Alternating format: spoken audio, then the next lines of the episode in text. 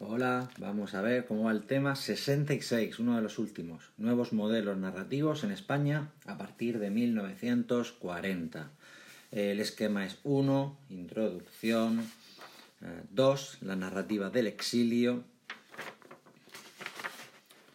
3, la narrativa de los años 40, eh, el 4, está formado por la narrativa de los años 50, 5, años 60, 6 años 70, 7 la narrativa de la transición y actual, eh, el 8 la conclusión y el 9 la bibliografía. Comenzamos con el 1, introducción. El estudio de las distintas generaciones literarias y su incidencia en la literatura española es fundamental para el desarrollo de las competencias en comunicación lingüística y en conciencia y expresiones culturales, eh, tal y como eh, son los objetivos máximos de la asignatura de lengua castellana y literatura, tanto en la ESO y en bachillerato, tal y como establecen los decretos 220-2015 y 221-2015 de 2 de septiembre. El currículo divide el contenido en cuatro bloques, de los que este, eh, este tema se corresponde con el bloque cuarto, educación literaria, eh, impartiéndose eh, segundo de la ESO, cuarto de la ESO y segundo de bachillerato. Por trazar unas pinceladas iniciales que ayuden a contextualizar la época, hay que señalar que 1940 parece una, una correcta fecha para dividir un antes y un después en la narrativa española del siglo XX, porque se trata del año posterior al fin de la Guerra Civil, que se produjo entre el 1936 y 1939, y el comienzo de la dictadura franquista que se prolongaría hasta 1975. Para contextualizar esta narrativa eh, es obligatorio acudir a, a lo que sucedió en la primera mitad del siglo XX. Para ello partiremos desde 1902, conocido como el año de las cuatro novelas, cuando se editan cuatro novelas que cambiarían la narrativa española con respecto a su herencia realista. Estas son Caminos de Perfección, de Bio Baroja, Amor y Pedagogía, de Unamuno, eh, La Voluntad, de Azorín y La Sonata de Otoño, de Valle Inclán. Con estas cuatro novelas se rompe con la tradición realista, aunque siga habiendo muchos conatos realistas, y se plantea una nueva narrativa española que marcaría toda esta primera mitad del siglo XX, que estaría protagonizada por estos autores junto a otros como pues, Gabriel Miró, Come de la Serna o Pérez de Ayala. Sin embargo, en 1900... Eh, bueno, estos autores que practican una novela lírica, una novela experimental, novela de tesis, novela, es decir, la novela y la narrativa toman distintas variantes. Sin embargo, en 1936 señalaría Gonzalo Torrente Ballester que no hay novela. Eh, muchos de estos autores han fallecido, otros han dejado de escribir, han cambiado de género, eh, y luego encontramos la influencia de la generación del 27, centrada sobre todo en la poesía, también el teatro, pero sobre todo en la poesía, que hacen que la novela, llegada a la guerra civil, no tenga la consistencia que de manera tradicional había tenido en España. Eh, esto influiría a las generaciones posteriores que ya no apostarían por ese experimentalismo al principio eh, y además también se, se fraguaría o también tendría el inconveniente de la fuerte censura de los primeros años franquistas eh, que haría que los autores se, se, ampararan, los nuevos narradores, en una narrativa existencialista o una narrativa de realismo social, pero un realismo muy tímido, para posteriormente pasar a una fase de experimentación. Vamos en primer lugar con la narrativa del, exilio, que se trata de un concepto que tiene un origen extraliterario. Eh, hablamos de una serie de autores que lo único que tienen en común es que producen sus obras desde el extranjero, ah, no tienen características comunes, ni siquiera están en la misma zona exiliados, sino que simplemente coinciden en encontrarse en el exilio y desde allí eh, realizar sus producciones son autores que por otra parte habían comenzado a publicar en España antes de la guerra civil y que posteriormente lo harían desde el extranjero. El primero que tenemos que hablar es Arturo Barea, eh, exiliado eh, en Inglaterra y que tiene como principal obra La Forja de un Rebelde, que se publicó inicialmente en Inglaterra en una traducción de su propia mujer y fue un enorme éxito fuera de nuestras fronteras. Eh, la Forja de un Rebelde es una novela, es una trilogía de novelas con un fuerte contenido biográfico, donde se narra eh, en la primera mitad del siglo XX, en primer lugar, eh, un muchacho de las clases sociales mm, más bajas que pretende, bueno, cómo va creciendo y pretende colocarse, la segunda novela, una crónica de la guerra en África, la tercera, una crónica de la guerra civil, como decimos, es de, de contenido muy autobiográfico, es una novela del exilio de, de, marcado carácter de izquierda. Eh, en, segundo, en segundo lugar, tenemos que hablar de Rosa Chacel, eh, una autora de vanguardia, caracterizada su literatura por la deshumanización eh, y que de hecho en sus obras como La Sin Razón no hace una, una, novela de crítica social ni contra el franquismo, sino que se trata de una novela deshumanizada. En tercer lugar, el que quizás sea el mejor narrador y el que mejor define esta época, que Ramón J. Sender, eh, comenzó a publicar antes de la Guerra Civil, por ejemplo, destaca Mr. Witty el Cantón como una novela social del 28, y posteriormente, tras la Guerra Civil, se exilia en distintos sitios, eh, centrándose sobre todo en Alburquerque, donde sería en Albuquerque, donde sería profesor de literatura, entre otros de la famosa novelista Lucía Berlin, y donde mantendría una fecunda correspondencia con Carmen Laforet, que supone un auténtico manifiesto sobre la creación.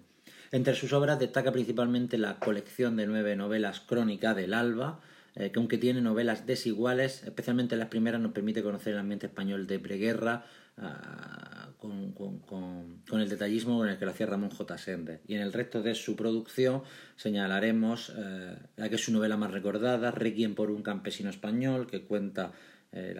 el fusilamiento de Paco el del Molino por los nacionales durante la Guerra Civil, pero contrariamente a lo que se podría pensar, no se trata tanto de una novela de guerra civil y de crítica como una novela psicológica por la enorme habilidad que tiene J. Sender de transmitir la evolución psicológica de sus personajes y adentrarlo en la naturaleza de los mismos, y en este caso de la violencia del ser humano, que es lo que, lo que, lo que realiza. A continuación, Max Auf, un ejemplo uh, bastante extraño porque es un autor que no aprendió hasta su adolescencia el español, cuando su familia emigró huyendo de la Primera Guerra Mundial y se asentaron en Valencia, y que fue un gran crítico literario y también pues, un autor de, de esta novela El exilio. Y por último, Francisco Ayala, un autor de una amplísima obra, que de hecho fue el premio Cervantes eh, llegada a los 90 años ya en su madurez, que pasó por varias épocas, comenzó escribiendo una novela vanguardista en la línea de Benjamin Harness, con obras como El boxeador y Un ángel, y que también hizo novela del exilio, como por ejemplo Los usurpadores. Eh, sin embargo, su producción tan amplia, mm, bordeando el género de la novela para buscarse otro género, su carácter cervantino y demás, han hecho de él un autor que hasta sus últimos años no mereció esa consideración del público y de, la, eh, y de la gente. Pasemos al punto tercero, eh, la narrativa de los años 40. no hablaremos de las novelas de los vencedores, así conocidas, como así eran conocidas por su escaso valor literario, y nos centraremos en esos autores que tras la guerra civil dan la espalda al experimentalismo de los años anteriores, a la novela intelectual, a la novela de vanguardia, a la novela formalista, y que lo que hacen es recuperar el realismo que se había producido antes y que tan típico era en España desde, desde la época de Galdós y de, y de Clarín.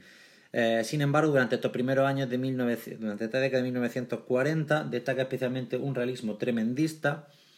que tiene un gran valor en España porque recoge una tradición que viene desde el barroco, desde la novela picaresca y también desde el naturalismo y que tendría en el tremendismo eh, su imagen en el siglo XX. Por tremendismo pues conocemos una serie de novelas eh, con personajes caracterizados por personajes marginales, un lenguaje crudo, eh, es decir, una novela que no busca lo, lo, sublime, sino que busca cómo la sociedad de verdad, sobre todo lo más escabroso. El principal ejemplo lo tenemos en la familia de Pascual Duarte. Sin embargo, este tremendismo pues, tendría algunos conatos durante esta década, pero posteriormente sería superada. Vamos al primer autor de esta época. Para ello veremos a, tres autores que empiezan en esta época y que aunque siguen, lo analizaremos en esta época de los años 40. Camilo José Cela, nacido en, Padrón, en el concejo de... O sea, Flavia, en el concejo de Padrón en 1900 XVI es probablemente el novelista más importante de la segunda mitad del siglo XX eh, en España. Comenzó escribiendo poesía con ese poemario juvenil que era Pisando la dudosa luz del, día, inspirado en un verso de Góngora, pero muy pronto comienza a dedicarse a la novela que haría de su carrera durante más de 60 años uno de los novelistas más consolidados, aunque sea mejor su primera producción que su segunda producción. Empieza con la novela tremendista, luego la novela realista, hasta posteriormente pasar por el experimentalismo.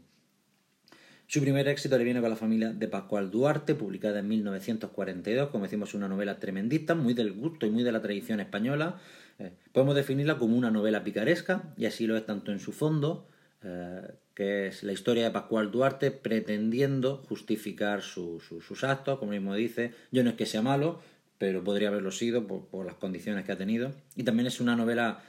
picaresca en cuanto a su estructura, pues toma la misma estructura de, del Lazarillo, de esa larga carta donde se pretende contar y justificar los hechos. Eh, como decimos, es una novela tremendista, es una novela fatalista, una novela determinista, porque todo lo que le pasa a Pascual Duarte, según dice él, por culpa de sus hijos, y que también de sus padres, perdón, de la herencia que ha recibido, y también se trata de una novela con, con grandes dosis de, de esperpento valle inclanesco, por ejemplo, cuando, cuando los cerdos le comen las orejas al hermano discapacitado de Pascual Duarte. Pero hasta aquí llega el tremendismo en Cela, sus obras después ya no tendrían nada de tremendista, su siguiente gran obra sería La Colmena, eh, escrita en 1945, pero que no se publicaría hasta 1951 en Buenos Aires, eh, con la que se inaugura eh, el realismo social, junto con el camino de Miguel Delibes, que ahora veremos. El principal éxito de la colmena es llevar la obra a lo más cercano al objetivo, a través de un personaje colectivo, con lo cual su antecedente directo en Manhattan Transfer, de John Dos Pasos. Eh, se cuentan por, por centenares los personajes que aparecen en la, en la colmena, siendo 50 de ellos los que tienen mayor importancia. Y el objetivo de Cela es que la historia sea contada a través de los personajes, lo que luego Sánchez Ferlosio llevaría a cabo en el Jarama. Sin embargo, la propia personalidad creadora de que se inmiscuya, que, que se meta en la acción centrándose en un personaje más en otro, lo que hace que se pierda esa, ese objetivismo. Eh, destacan especialmente las descripciones que hace Cela de los personajes, muchas veces llevada a la caricatura, el lenguaje de la calle que se recoge y los tipos de distintos personajes típicos del Madrid de la, de la época de mediados del siglo XX, eh, el sablista, la prostituta, la beata, el poeta, etcétera, etcétera. En cuanto a su producción posterior, el gallego pasa a la novela experimental, que podemos ver en obras como Miss, Caldwell habla con su hijo, San Camilo 1936, Mazurca para, ah, para dos muertos, Jesucristo Cristo versus Arizona, son novelas donde combina distintas técnicas innovadoras ah, como el perspectivismo, los distintos puntos de vista, distintas voces narrativas, etc. En cuanto a su última producción, tenemos que destacar obras como Madera de Bog y también libros de viajes como Viaje a la Alcarria. El 3-2, Carmen Laforet, eh, gana el premio Nadal de 1944 con Nada, eh, una jovencísima autora desconocida que de repente con este libro se sitúa en, en, la primera línea de las letras españolas y de hecho Nada se convierte en un éxito fulgurante, agotando hasta tres ediciones en el año de 1945. Es la novela de Carmen Laforet con ciertas mm, pautas eh, biográficas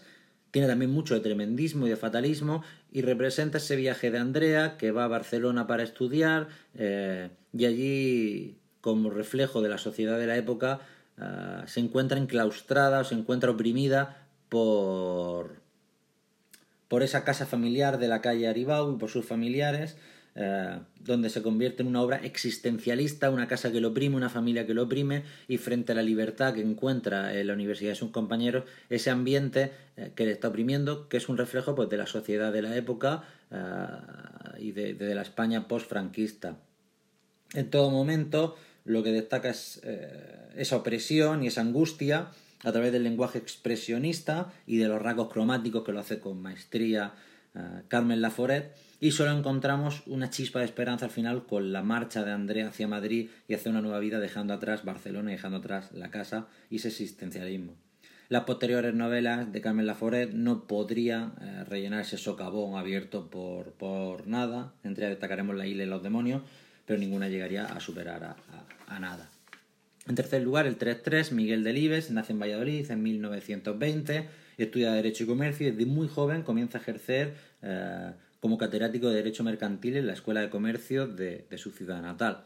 Sin embargo, al mismo tiempo, eh, Miguel Delibes alterna el periodismo, comenzó como caricaturista en el norte de Castilla, eh, diario del que lo sería todo, incluso llegaría a ser el director, y muy importante su trayectoria por, como él dice, aquello que la censura no le dejaba escribir en el periódico, lo volcaba en sus novelas. Eh, destaca muy joven, en 1900, ganando el Nadal de 1947, con La sombra del ciprés es alargada, que es una obra determinista, fatalista. Eh, es una novela, perdón, determinista, es una novela mm, tremendista, pero sobre todo es una novela fatalista. Pocas novelas contemporáneas españolas son tan negativas como esta, donde la presencia de la muerte es constante y donde lo único que no lleva a la locura a su protagonista es su profundo sentimiento cristiano. Tras esta, en 1950, y junto, como hemos dicho, a La Colmena, inaugura el realismo social en España, en este caso con su novela El Camino, eh, el reflejo de, de unos niños rurales, encabezados por el mochuelo. A continuación, su siguiente obra sería Mi idolatrado Hijo sí, una novela de tesis contra la burguesía de provincia. Eh, posteriormente, el Premio Nacional de Literatura del 55, Diario un cazador, donde se empieza a apreciar ese delibes eh, ese delibes del campo que tanto triunfaría y que tanto gustaría, y posteriormente en el 62 Las ratas, que sería premio de la crítica. A partir de los 60, Delibes eh, se convierte en un autor, que experimenta, que, se, que, va hacia el experimentalismo. En 1966, Cinco horas con Mario, su reconocida novela, posteriormente convertida en obra de teatro inmortalizada por Lola Herrera, que interpreta el papel de Carmen Sotillo durante más de 40 años. Eh, se trata de una novela, como decimos, experimenta con el monólogo interior, pues la obra es un largo monólogo interior reflexionando Carmen ante la muerte de su marido Mario. Sin embargo, no encontramos ese monólogo interior de la novela europea de principios del siglo XX, con lo cual no llega tanto en su afán de experimentación. Y también de experimentaciones en 1969, La parábola del náufrago. En los años 70 vuelve Delibes a ser realista, a que le gusta el afán de contar, en obras como El diputado voto del señor Cayo y sobre todo Los Santos Inocentes, una novela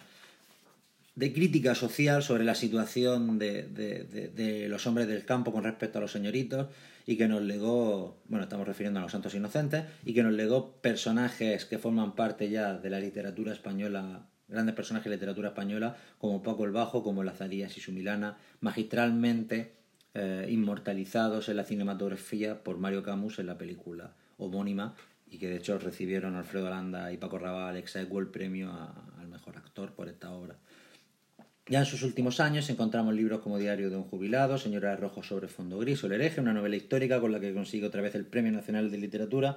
en 1998 y sobre todo lo que tenemos que destacar de Miguel Delibes es que es un autor paradigmático de la literatura española de la segunda mitad del siglo XX porque comienza con el con el tremendismo, eh, sigue con el realismo social, el experimentalismo y vuelve finalmente al arte de fabular. Eh, por lo tanto, podemos concluir que la década de, 40, de 1940 es una década fundamental para el desarrollo de la novela española, principalmente a través de grandes autores eh, que se convertirán en las voces más destacadas de, la novelística de este tiempo. Los años 50, como hemos dicho, tanto El Camino como La Colmena abren paso a una novela de la realidad social, que sería la más práctica de esta época, especialmente a partir de 1955, como ahora veremos. Eh, la novela no supone una ruptura con lo, una ruptura con respecto a lo anterior. Son los mismos temas, pero tratados desde otro punto de vista, tratado desde otro punto de vista, como ahora veremos, y la mayor parte de los autores que escriben novela social pertenecen a la conocida como generación del medio siglo, autores nacidos entre mediados de 1920 y 1930, en esto podemos destacar pues, a Caballero Bonal, a Carmen Martín Gaite o a Ignacio Aldecoa. Sin embargo, el autor clave de esta época es Rafael Sánchez Ferlosio, quien gana con el Jarama el Nadal de 1955 e impone una técnica conocida como objetivismo, que es heredera del neorrealismo italiano,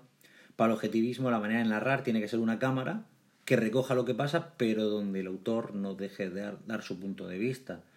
Eh, sin ningún tipo de interferencia del autor. El Jarama es el ejemplo, solo dos escenarios, la venta y la ribera del río, 16 horas eh, y diálogos muchas veces banales, simplemente que permiten caracterizar a los personajes para llevar la historia hasta ese final y hasta esa tragedia que ha sucedido. Eh, la novela social española normalmente supone una crítica, mm, eh, una crítica de la situación de los trabajadores, tanto los del campo como los obreros de la ciudad, y también de la, de la burguesía urbana. Sin embargo, tan pronto como llegó se fue, y muchos autores que comenzaron escribiendo novela de realismo social no tardaron en, cambiar de, temática para sus, o de forma para sus novelas. El ejemplo paradigmático es Juan Goitisolo, comienza escribiendo novela social y muy pronto eh, busca una novela eh, experimental, como por ejemplo El Conde de Don Julián, pues como él mismo afirmaba, no creíamos que estábamos haciendo novela social y con ella ni hacíamos nada social y además hacíamos malas novelas. Eh, también tenemos el caso de Ana María Matute, quien huye, se aleja del realismo a través de lo mágico y de lo fantástico, y Juan Marsé, que también sus orígenes parten de la novela social, pero muy pronto comienza a escribir novelas mucho más sólidas, eh, como Las últimas tardes con Teresa, La muchacha de las bragas de oro o El amante bilingüe. Por citar otros autores de esta época de, realismo de esta época de los años 50, aunque se salgan del realismo social. Sabemos a Gonzalo Torrente Ballester, quien recupera el realismo más clásico decimonónico en Los gozos y las sombras, y posteriormente escribe la saga Fuga de, de, JB. Es decir, siempre va una década posterior. Y también el caso del lorquino José María Castillo Navarro, nacido en 1928, quien obtiene la victoria en el Premio Ciudad de Barcelona con las uñas del miedo en el 57 y en el 58 finalista del planeta con manos cruzadas sobre el alda. Escribe una gran variedad de obras, eh, nueve libros en siete años, destacando el bestseller traducido en muchas lenguas de una obra de cuentos como era El muchacho de la flor en la boca, El niño de la flor en la boca y posteriormente se retira y deja de escribir los años 60 en la época del, experimentalismo, que surge a partir de 1962 con Tiempo de Silencio, la novela española eh, disfruta de esas novedades que se habían producido a, principios del siglo XX en España. Si bien eh, habíamos encontrado cierto conato de novela experimentalista a principios del siglo XX en España, con autores como Gabriel Miró, como Pérez de Ayala, será en esta década cuando realmente el experimentalismo de autores como Joyce, como Proust, como Virginia Woolf, eh, como Faulkner llega a la narrativa española y lo más curioso es que lo hace a través de América Latina. Eh, con los autores del boom, que en 1960 destaca, eh, los españoles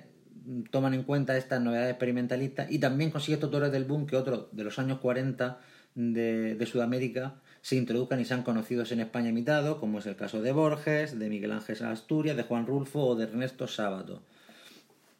En esta época en España aparece lo que Gonzalo Sobejano denomina la novela estructural, una novela en la que hay conflicto social o existencial, pero a través de una complejidad estructural que requiere de, un lector activo,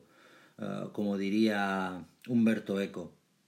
Los mejores ejemplos son obras anteriormente citadas, como San Camilo 1936, La parábola del náufrago y sobre todo Tiempo de destrucción, la novela clave de Luis Martín Santos. En Tiempo de Destrucción podemos ver que es una historia muy común, una historia de realismo social, de tremendismo, de todo lo que queramos, sin embargo destacan la forma de contarlo, los monólogos interiores, los distintos narradores, el perspectivismo, la organización novedosa del texto a través de párrafos ideas, etc. es lo que hace de Tiempo de Silencio una novela clave para definir el experimentalismo de los años 60 en España. Como señala Gonzalo Sobejano, esta novela estructural, eh, llevada a su máxima expresión, se convierte en una metanovela, una novela sobre la propia literatura, que en España tuvo varias manifestaciones, por ejemplo, con Tiempo de Destrucción, la novela inacabada del propio Martín Santos, con El desorden de tu nombre, ya décadas después, de Juan Solo, o con El conde Don Julián, perdón, El desorden de tu nombre, de Juan José Millás, de décadas después, o El conde Don Julián, del propio Juan Solo. Pasemos a los años 70, eh, unos años en los que sobre todo los autores que destacan son los conocidos, los que se conocen como la generación del 68, que son autores eh, que han crecido y han nacido en la posguerra. Y especialmente en esta década es importante el desarrollo de la novela negra. No es que no se conociera antes en España, sino que en los 70 eh, las editoriales vuelven a editar las mejores novelas negras y esto contagia a los autores españoles de las lecturas de Hammett, del halcón maltés, Hammett con dos M's y dos T's, o Chandler, y El sueño eterno, eh, inmortalizadas ambas por, por, Humphrey Bogart en la novela, en las películas de los años 40, eh, hacen que los autores españoles comiencen a escribir novela negra, especialmente destaca Vázquez Montalbán eh, y su detective Carballo, En los mares del sur, la obra premiada por el Premio Planeta, y también Eduardo Mendoza, que si bien se acerca al género la verdad sobre el caso Savolta, lo lleva un paso más con una parodia en su novela El misterio de la cripta embrujada, protagonizada por ese detective anónimo que posteriormente volvería a recuperar eh, El laberinto de las aceitunas y ya en el siglo XXI La aventura del tocador de señoras. Aparte de, esta novela irónica de Eduardo Mendoza, que es un autor que destaca sobre todo por su eh, doble novela, por un lado una novela muy sólida narrativa, por otro lado una novela humorística, tenemos que destacar La ciudad de los prodigios o El Rey Recibe, por hablar de una de sus últimas obras. Y otros autores fuera de esta generación, pues destacaremos a Francisco Umbral, destacó sobre todo como articulista lírico, pero bueno, también escribió novelas de interés como Memorias de un niño de derechas y en el ámbito murciano a Miguel Espinosa y su escuela de mandarines.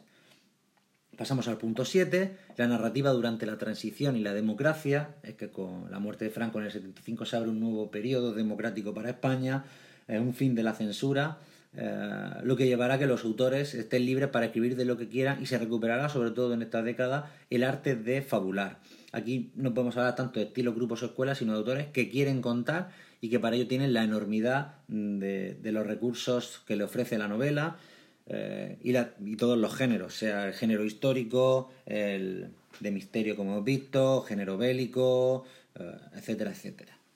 Los autores que han destacado en la democracia y ya a finales del siglo XX, pues tenemos que destacar algunos como Pérez Reverte, con su serie de, las aventuras del capitán a la triste, en cuanto a novela histórica, también algunos hombres buenos, o Sidi, dentro de ya en el siglo XXI de esta obra histórica, la novela bélica como en Territorio Comancho, El pintor de batalla, la novela negra, la serie de, de Falcó. Eh, otro autor destacado de esta época es Javier Marías, con obras como Todas las almas, o si te dice, eh, perdón, Todas las almas, Corazón tan blanco, Mañana en la batalla piensa en mí. Juan José Millás, con obras como la ya mencionada El desorden de tu nombre, también No mires debajo de la cama y Dos mujeres en Praga.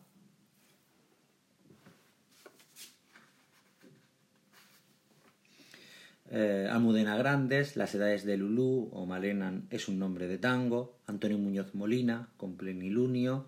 o El jinete polaco